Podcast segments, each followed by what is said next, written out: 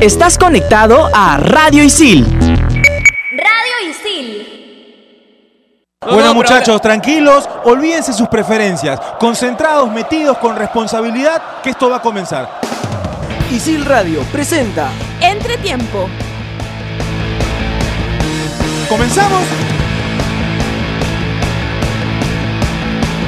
Hola, hola, ¿qué tal? ¿Cómo están? Bienvenidos a Radio Isil. Estamos arrancando su programa favorito Entre Tiempo. De verdad que hemos venido cargados, con mucha información y sobre todo con muchas ganas de sacar adelante este bonito programa que tiene como nombre Entre Tiempo. Hoy vamos a hablar de distintos temas. Tenemos a la sub-17 que la selección logró la clasificación al hexagonal. Vamos a hablar del torneo peruano, la Liga 1. Vamos a realizar una pregunta para que ustedes que nos están escuchando también puedan participar. Mi nombre es Pablo Caña, voy a presentar a cada uno de mis compañeros y empiezo con Mabe. Bueno, Mabe, ¿qué tal? ¿Cómo estás? Bienvenida. Hola, hola a todos los que nos vuelven a escuchar en este ciclo nuevo, como decía Pablo, con muchas ganas. Y yo emocionadísima porque vienen dos semanas de infarto para la selección peruana. La sub-17 se juega la vida y todos queremos que esté dentro del mundial. Saúl Quiroz, ¿qué tal? ¿Cómo estás? Bienvenido. Pablo, ¿qué tal? ¿Cómo estás? Eh, un saludo para, para la gente que se encuentre en mesa. Te voy a dejar presentar esta vez. Eh, contento, contento por la selección peruana sub-17. Me ha agradado un montón. Eh, es un equipo. Este es un equipo. Lo voy a dejar para después. Ajá. Oscar, ¿qué tal? ¿Cómo estás? ¿Qué tal, Pablito, compañeros, eh, amigos de Entretiempo? Muy, eh, bienvenidos a, esta nueva temporada, a este nuevo ciclo, como lo decían ya mis compañeros. Bonita semana se nos viene, bonito par de semanas se nos vienen, ya lo decían, con el tema de la sub-17 y con los equipos peruanos en Copa Libertadores que empiezan a definir su suerte en el torneo continental. Ajá, somos estudiantes de la carrera de periodismo deportivo de ISIL. No se olviden que nos pueden escuchar en Spotify como Radio ISIL entre tiempo. Tenemos el regreso de Oscar Castro.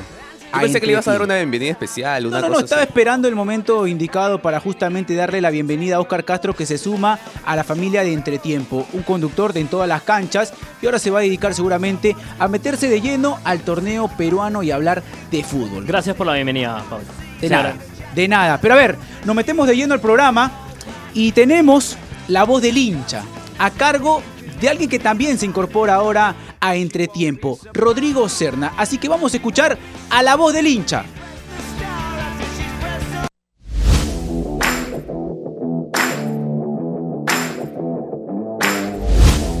La voz del hincha. Muchas gracias Pablo por el pase. Le doy la bienvenida a todos nuestros amigos de Entretiempo que nos escuchan a través de Radio Isil. Mi nombre es Rodrigo Serna y el día de hoy vamos a presentar una nueva sección que aquí se llama La voz del hincha. ¿En qué quiere consistir esto? Yo voy a acercarme por cualquier hincha acá de la selección y le voy a hacer una pregunta y ellos me tienen que decir su argumento. Y la pregunta de hoy es, para arrancar con todo el programa, la sección, discúlpeme, es... ¿Tú crees que la selección peruana sub-17 tiene posibilidades de llegar al mundial? Vamos a verlo, estamos acá por la Isil de Miraflores. ¿Cuál es tu nombre, mi compadre? Diego Sousa Ferreira, ¿De qué carrera eres? periodismo deportivo. Te hago la pregunta. ¿Tú crees que la selección peruana tiene posibilidades de ir al mundial sub-17? Yo, por cómo la veo, creo que sí. Está, veo una selección muy inspirada, jóvenes que tienen ganas de competir, tienen garra, un buen técnico que sabe lo que hace, un buen plantel y lo veo fuerte. Todo de- depende del partido con Argentina y yo veo fuerte a la selección. Muchas gracias, compadre. A ver, mi hermano, ¿cuál es tu nombre? Rodrigo Díaz de las Casas, ¿Cuál es, ¿De qué carrera eres? periodismo deportivo. Te hago la pregunta. ¿Tú crees que la selección peruana tiene posibilidad de, de ir al mundial? Bueno, yo creo que la selección peruana está en un, un buen momento, ¿no? Ha, ha terminado como líder de, de fase de grupo y ahora, pues, además tiene un muy buen seleccionado, eh, no solamente de, de habilidad, sino que tiene un, un muy buen trabajo colectivo, tiene una defensa muy buena y también, pues, tiene una- un buen ataque, ¿no? Que es lo más importante en un equipo de fútbol, que es que las jugadas siempre terminen en gol y que tengamos un equipo sólido y unido que, que además nos ayude pues a ver si es que se puede ir a este próximo mundial. Muchas gracias de verdad por tu tiempo. Ahora estamos con. Patrick Martínez Aníbal, ¿De qué carrera eres? periodismo deportivo. Ahora, para cerrar contigo el bloque, ¿tú crees que la selección peruana tiene opciones para poder clasificar al Mundial Sub-17? Bueno, creo que en este último partido contra Ecuador demostró eh, el tipo de juego que los caracteriza y creo que sí eh, con el buen toque y el buen juego creo que, que puede llegar a ser uno de los de las principales selecciones en llegar al, al mundial. Muchas gracias. Y bueno, ahora vamos con mi opinión porque yo también tengo que cerrar este bloque. Yo creo que sí, hay madera, tienen fe y lo mejor de todo es que hay muy buenos jugadores. Hay un buen planteo dentro de todo. Yo le paso la pregunta a la mesa y nos seguimos con más aquí en Entretiempo. Ahí estaba nuestro compañero Rodrigo Serna, nos tiraba la pregunta ahora a nosotros. Solo les voy a decir a todos los alumnos de ISIL que estén en Benavides, que estén en Jesús María, que cuando vean a Rodrigo Serna con su gorrita, eh, que parece un emoticón, se acerquen, se acerquen y le exijan que les haga la pregunta para que ustedes puedan aparecer y que puedan ser escuchados en entretiempo. Pero bueno, nos tiró la pregunta ahora Rodrigo Serna y nosotros tenemos que desarrollarlo. ¿Qué les parece el tema de la sub-17? ¿Encontramos argumentos para llegar al Mundial o no? Yo creo que sí. Encontramos dos fáciles. Primero que en la fase de grupos solo nos anotaron un gol. Ese gol fue frente a Bolivia en el 1 a 1 por parte de ellos, nos empataron. Eh, y la otra es que somos un equipo que a pesar, a ver, y estoy yendo más al tema individual, puede por ejemplo Celi tener un mal partido, pero tiene el respaldo de los demás. Entonces, al ser, y venía, y con eso entraba, por eso decía que este sí es un equipo, porque encontramos en la deficiencia de uno o en el o en el estar en un mal día de uno, encontramos el respaldo de todo el equipo, ¿no? Es un 11 muy bien conformado, el que entra no lo hace mal, el que entra, el que entra no desentona, entonces ahí encontramos un equipo, un buen grupo eh, de personas, eh, de jugadores, eh, que hacen que les dé la posibilidad de Perú a, clasificar al Mundial en Brasil. Yo creo que mientras el equipo ratifique las virtudes mostradas en la primera fase, va a tener con qué pelear la clasificación. Ya lo decía Saúl, la solidez defensiva. Y el hecho de que Silvestri tenga un plantel amplio, ¿no? Porque ya lo decías bien tú, Saúl. Eh, sale uno y entra otro y no desentona, eh, muestra eh, buen nivel y eso al final le va a generar al, técnico un problema sano, ¿no? De, de- saber a quién elegir. Pero vamos a ver cómo gestiona en la riqueza Carlos Silvestri, pero yo creo que sí hay, hay madera para pelear. A ver, yo te, yo te digo una cosa, Oscar. Está, a ver, todos estamos emocionados con que podemos llegar al mundial. He escuchado mucho de que sí hay madera, eh, tenemos un buen equipo, pero no hay que olvidarnos que el otro equipo también juega. Nosotros, para prepararnos para este hexagonal final y para este sudamericano, hemos jugado con todas las selecciones eh, sub-17. Perú ha jugado con Argentina, Perú ha jugado con Ecuador en, en encuentros previos y ha estado bastante parejo. Entonces creo que Perú tiene posibilidades, sí, pero el otro equipo también juega. Y ellos se van a jugar su final seguramente con Perú, siendo generalmente Perú un equipo bastante accesible. Digamos, Mabe, de que la selección peruana inicia este sudamericano yendo de menos a más. Encontrándose con un funcionamiento de repente con Bolivia, encontrándose con un funcionamiento adecuado también ante Ecuador. Un equipo, si bien es cierto que ya estaba clasificado, pero que de todas maneras era uno de los partidos que teníamos que ganar. Hay que recordar de que, por ejemplo, también esta sub-17 se encuentra con la noticia antes del sudamericano de que ya Perú no iba a ser el organizador del mundial que se iba a desarrollar en noviembre o que se va a desarrollar en noviembre, que ahora es sede Brasil y que Brasil se termina quedando afuera del sudamericano luego de perder con Argentina. Además, eh, y esto resaltando otra vez al equipo, yo sé que tenemos que hablar del rival, ¿no? Eh, no hemos enfrentado a Argentina todavía. No hemos enfrentado a Argentina todavía. Eh, lo enfrentamos ahora recién. Eh, pero quería seguir eh, hablando de los jugadores. Y los jugadores que van por banda nos dan oxígeno. Pinto nos da oxígeno cuando el equipo necesita esperar a los demás. Un amague, y lo escuchaba de un DT argentino, decía que un amague en la banda o estos amagues eh, por parte de los que van por fuera siempre funcionan para darle oxi- oxígeno al equipo. Y tenemos jugadores que lo hacen muy bien. Anímicamente Pinto. llega muy bien la sub-17. Anímicamente llega de la mejor manera, Oscar. ¿Cómo viste tú, por ejemplo, ese partido ante Ecuador, de repente con otra personalidad a cada uno de los jugadores? Lo vi muy bien, lo vi muy bien. Y es esa clase de partidos que, que la selección tiene que acostumbrarse a ganar. Los equipos, eh, los partidos en los que tiene el favoritismo y tiene que demostrarlo en la cancha. Eh, ya veíamos con la selección mayor el eh, lo que pasó con El Salvador, eh, que de, de repente se confiaron y por un tema de, de favoritismo no jugaron de la mejor manera. Esta selección tiene que acostumbrarse a ganar los partidos difíciles, pero también los partidos eh, que no son tan complejos en la previa. Ecuador venía con muchos cambios y Perú hizo sentir su, su superioridad. Sí, ahora eh, a ver, debutamos con Argentina. Argentina ganó 3-0 a Brasil, Sí. eliminándolo, como bien comentaba Pablo, del hexagonal final. Ellos ya están clasificados, Exacto. pero les dieron en el orgullo. Y para ganarle 3-0 a Brasil no es nada, no es nada simple. Una Argentina que demos- demostró bastante solidez y efectividad en el ataque. Ese, ese equipo de Pablo Aymar es, eh, es poderoso en ataque, así que de hay acuerdo, que tener... de acuerdo. Hay que, tomar, hay que tomar precauciones, pero lo bueno, y lo venía marcando, es que esta selección llega de la mejor manera en el tema anímico y sobre todo por cómo llegan los jugadores. Los siento más sueltos a la hora de, de elaborar, de, de- de estar con la pelota. Hay que recordar de que el Mundial se va a desarrollar en Brasil eh, del 2 al 24 de noviembre de este año se va a jugar el Mundial. Tiene rebeldía Argentina, ¿no? Sí. Para encimar un equipo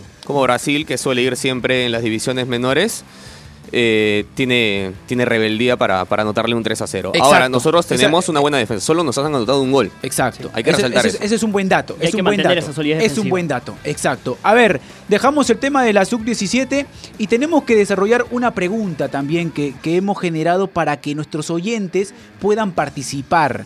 Es con respecto al torneo peruano.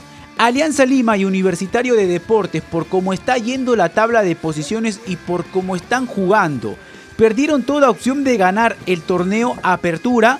Esta pregunta ustedes nos pueden responder en las redes y nos pueden buscar en el Facebook como Comunidad ISIL Oficial. Responden esta pregunta y en el siguiente programa nosotros vamos a leer sus comentarios. Nos vamos a una pausa y regresamos con Entretiempo.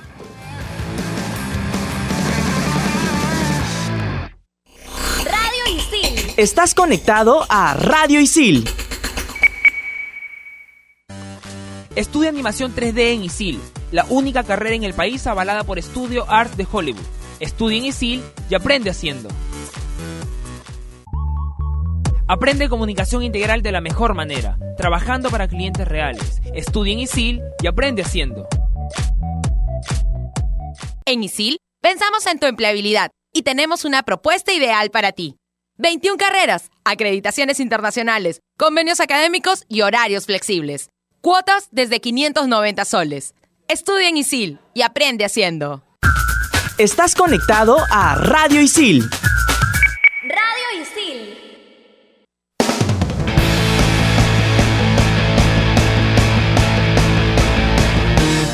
El torneo peruano, regresamos con entretiempo y vamos a hablar del torneo peruano. Habíamos realizado una pregunta para todos nuestros oyentes para que puedan participar y porque también queremos saber su opinión con respecto a lo que va siendo el torneo donde encontramos a Sporting Cristal como único líder, donde por ahí Alianza Lima y Universitario de Deportes no se han encontrado con esos resultados que le permite estar en los primeros lugares y al que sí se, se ha encontrado con ese resultado ha sido Binacional que por ejemplo viene de ganarle a Universitario de Deportes en Juliaca 4 a 2. ¿Ustedes consideran de que Alianza Lima, Universitario, teniendo en cuenta su desenvolvimiento, teniendo en cuenta que han perdido partidos claves para estar arriba y no perderle el paso a Sporting Cristal, le dicen adiós al torneo de apertura o por lo que resta del campeonato todavía es muy rápido decirlo? Yo creo que todavía es muy rápido, aún nos quedan 10 fechas por, por jugar para, para definir. Me parece sí que Cristal está en un está como el año pasado un pasito por delante de- no solo de la UI de Alianza, sino también en este caso de Binacional, Ayacucho y Real Garcilaso, que son sus más cercanos perseguidores. Igual no te diría que está todo perdido, queda un clásico el día lunes 15. El día lunes 15. Y creo que ese partido sí va a definir un poco la historia de, de ambos clubes, ¿no? El que pierde me parece que se despide y el que gana por ahí podría tener alguna chance si es que eh, logra ganar partidos importantes que se le vienen en, en lo Es consecutivo. es muy parecido a lo que pasó el año pasado entre Alianza Lima y, y Universitario para el clausura, donde gana Alianza Lima y lo deja sin oportunidades de, de lograr el clausura Universitario de Deportes. Hoy la historia es más o menos distinta, pero a mí me parece que Alianza y Universitario ya, ya, ya pueden ir dejando de lado de la apertura. Yo siento que yo, más... yo sí lo considero, más por Alianza incluso porque tiene la Copa Sí. Libertadores. Entonces, Yo iba- eh, al yo tener con- tantos partidos pesados contra Internacional, contra Brasil, es más, ahora, ahora nomás contra, contra Yo- Palestino, yo siento que se le va a complicar un montón. Siento que es más por el lado de Universitario que por lo de Alianza Lima. De acuerdo. Y menciono esto porque lo que ha estado realizando Nicolás Córdoba, ya sea para adaptarse al rival como lo hace en Juliaca, que Binacional termina leyendo muy bien, y es un mérito de Javier Arce, y termina superando a Universitario Deportes, cuando ha jugado de local, cuando ha jugado de local Universitario, si bien es cierto ha generado, pero a la U también le han generado. Y Universitario muchas veces ha estado cerca de perder partidos o incluso muchas veces de que se lo empaten. Y en Alianza Lima encuentra un plantel más amplio. Si uno se pone a analizar a Córdoba y a Miguel Ángel Russo, Miguel Ángel Russo voltea a la banca de suplentes y se encuentra con Arrué, se encuentra con Felipe Rodríguez, que más allá que está lesionado, de todas maneras es una alternativa, se encuentra con Rinaldo Cruzado, por ahí hoy Afonso lesionado, pero tienes a Guarriza, tienes a Gonzalo Ahora- Sánchez, y tú tienes en Universitario a Córdoba que voltea a la banca y se encuentra con Gary Correa y con Antonio Osorio y después no encuentra Ok, más. más allá de los que encuentres en la banca o no, el único cambio que por ahora le ha funcionado a Alianza Lima es el, el que va por fuera. Felipe- Eh, de Felipe Felipe Rodríguez. Rodríguez. No encontró. Arrué no es, no es la contratación que se pensaba que iba a ser en Alianza. Lima. Cruz- Cruzado sí. ya no es más el, el que conocíamos con Sergio Marcarián y que después. No, pero para el torneo tuvo- local está alcanzando. eh, no está haciendo. Es, no está, para mí no. Para mí, dentro de, dentro de, de lo que, de lo que está planteando con Rinaldo Miguel Ángel Russo, le está alcanzando. Para mí está el- alcanzando. para mí O sea, pero no, no es el cambio de- de- en el que tú dices, bueno, puedo confiar en él. Eh, yo no. No, no siento. No, no me termina de convencer. Para- O sea, yo lo ponía por delante de, de Costa, sí, porque es mejor que Costa. A la No, hora de tiene tener otras características. A la hora de, para mí es mejor que Costa Tiene para, a la hora de tener la, pelota y, y todo lo que incluye No, claro. un sí. partido. Por eso digo, Pero tiene tampoco- otras características. Tampoco es el cambio que, uff, bueno, entra este cambio y me cambia la cara del partido. No lo es. Pero como complemento yo veo mejor complemento para Cartagena a Tomás Costa que a Rinaldo Cruzado. Creo que Claro. por eso funciona eh, mejor y por, y por eso Russo lo pone hoy a, a Tomás Costa. Pero creo que el caso puntual de Alianza tiene que ver eh, con un tema individual y es con la lesión de Afonso. Creo que la lesión de Afonso le generó muchos problemas a Alianza y, le ha quitado gol. Eh, eh, ha aparecido Kevin Quevedo, es cierto, pero creo que la lesión de Afonso, Afonso era un tipo muy importante para el sistema de juego de Alianza Lima, porque aguantaba bien la pelota, eh, porque era el desahogo, por ejemplo en Ayacucho. La pelota en el segundo tiempo había un momento en que regresaba muy rápido, muy rápido a, can- a can- a campo de Alianza. No, lo que te permite, lo que te permite Afonso justamente es que si por momentos no puedes salir jugando y por ahí no tienes una salida limpia con Cartagena, Tomás Costa o Rinaldo Cruzado, un balón largo al pecho de Afonso o de repente para que pivotee termina siendo importante. O cuando estás ganando el partido, como era con UTC, te permite tirársela a Afonso y que Afonso se busque una falta, que aguante la pelota, que de repente gane, gane algo. Eh, el, partido con UTC también eh, se pierde por un error puntual en, en la marca y bueno, y, y Hansel Riojas le ha costado el puesto en Y- Copa Libertadores. Y eso es lo que, lo que, te comen- lo que yo quería comentar. Alianza y la U tienen problemas defensivos más que ofensivos. Eh, la U tiene un problema de equilibrio en el medio campo. Ahora el Fajeme no está, pero cuando estaba quedaba demasiado desprotegido.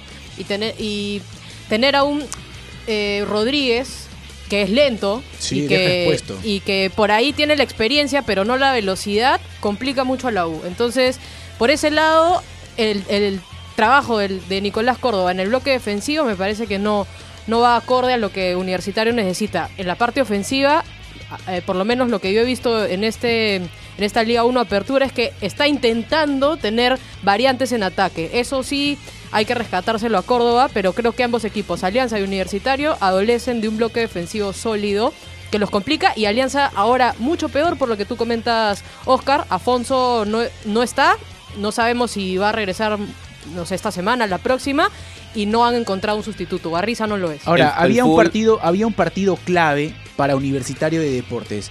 Para mí el partido en Juliaca era vital para que Universitario pueda ser considerado favorito a ganar el torneo Apertura. ¿Por qué menciono esto? Porque Binacional es un rival que se está haciendo fuerte jugando de local, aprovechando muy bien la altura a partir de un buen fútbol.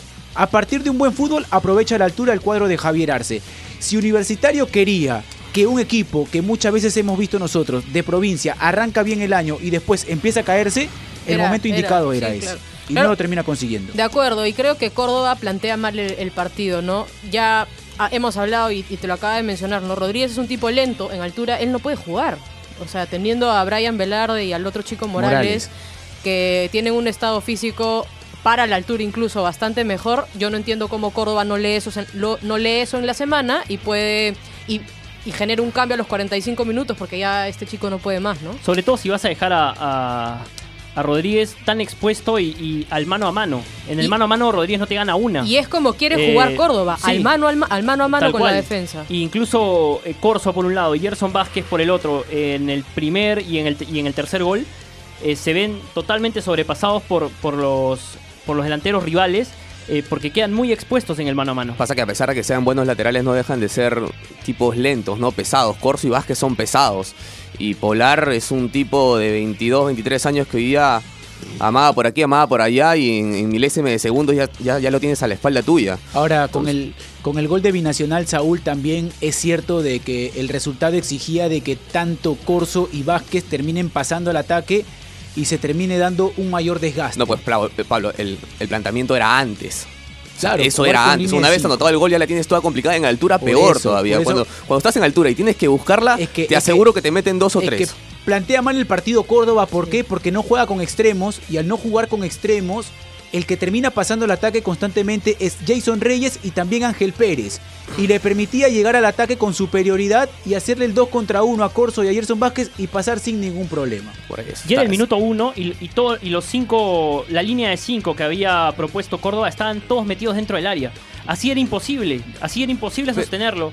Eh, Pero es que la línea de tres. eh, a ver, para hacer una línea de tres tienes que tener los jugadores indicados. Rodríguez no calza en una línea de tres, imposible, pues. Imposible. Si con la línea de cuatro se complica, ya con la línea de tres la pasa muy mal.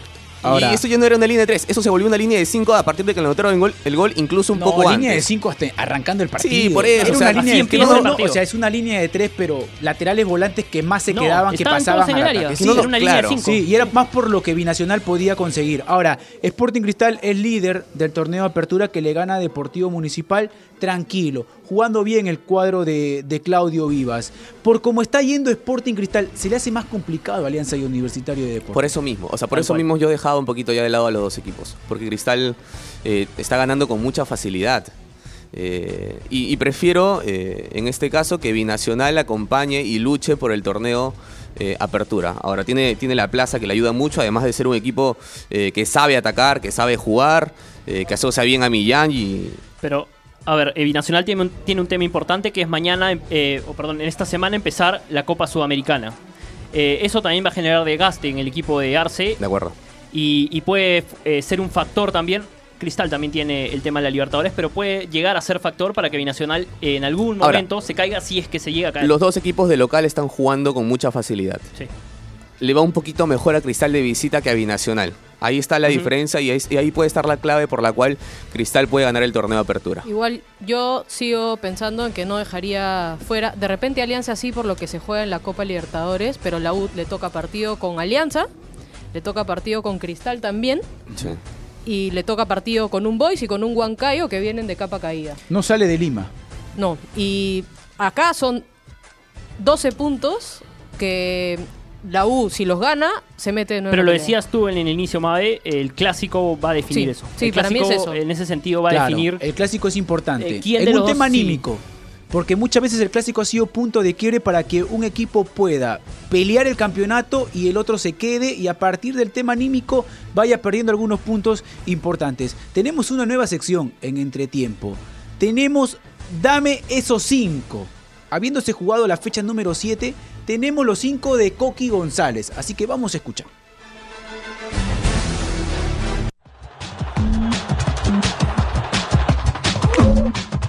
Dame esos cinco. Hola, soy Coqui González y mis cinco son Andy Polar, Egidio Álvaro Ríos, Kevin Quevedo, Germán Denis y Willer Cartagena. Ahí estaban los cinco jugadores de Coqui González. Yo les hago la pregunta y empiezo por Oscar. ¿Quiénes son tus cinco jugadores? Wilder Cartagena, eh, Egidio Arevalo Ríos, eh, Donald Millán, Andy Polar y Kevin Quevedo. Ajá, Saúl, tus cinco. Polar, Cartagena, ahí pegadito nomás. Arevalo Ríos, Denis y, y al último eh, Millán. Sí, yo concuerdo con, con Saúl. Para mí, eh, Cartagena, eh, Arevalo Ríos, Andy Polar, que se está haciendo un campeonatazo, Germán Denis, que hace los goles cuando los tiene que hacer, y Kevin Quevedo. Al final, ¿ah? al final, ya tirando para el 6 ya. A ver, yo voy con mis cinco. Cartagena, Polar, Millán. eh, voy a mencionar de Sporting Cristal. De Sporting Cristal voy a mencionar porque es de la semana. Los cinco de la semana.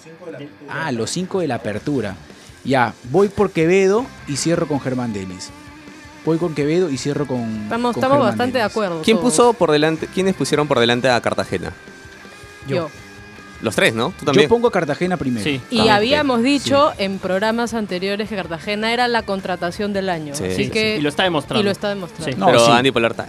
No, Andy Polar. Andy Polar también. Un por el nomás. sector izquierdo, con el perfil cambiado y sobre todo por la potencia y el duelo individual que tiene. Creo que por donde Está va, marcando la diferencia. por donde va está haciendo la diferencia. Sí, sí, porque por va por, a veces hacen el cambio y, y Polar va, va a la derecha y está marcando la diferencia también. Exacto. A ver, tenemos la programación de la fecha número 8. Arranca el día viernes, 8 de la noche, Carlos Amanucci ante Melgar. Partido que va en Trujillo el día sábado, 1 y 15. San Martín ante Alianza Universidad. El día sábado, 3 y 30. Ayacucho ante Sporting Cristal. Partido clave para el cuadro bajo Pontino que va a llegar de jugar Copa Libertadores. 5 y 45 del sábado, Cantolao ante Unión Comercio. Para cerrar el sábado, 8 de la noche, Universitario de Deportes ante Sport Huancayo. El domingo, muy temprano, 11 y 15, Deportivo Municipal ante la Universidad César Vallejo. 1 y 30, el Pirata Fútbol Club ante Binacional. 3 y 30, Real Garcilaso ante Alianza Lima en Cusco. Y para cerrar la fecha número 8, 3 y 30, UTC de Cajamarca ante Sport Boys. Puedo mandar un saludo a alguien que nos sigue mucho en, eh, desde Tacna. Claro. Con Radio Isil. Se llama Eric Guaita. Desde Tacna eh, nos sigue un montón, nos escucha todas las semanas. Un saludo para Eric. Nos tenemos que ir, hemos llegado a la parte final de su programa favorito. Entre tiempo nos estamos reencontrando ya para seguir hablando del torneo peruano y más. Chau, chau.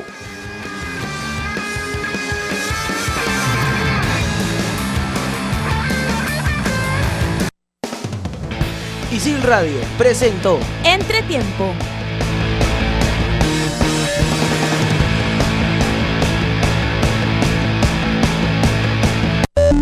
Estás conectado a Radio Isil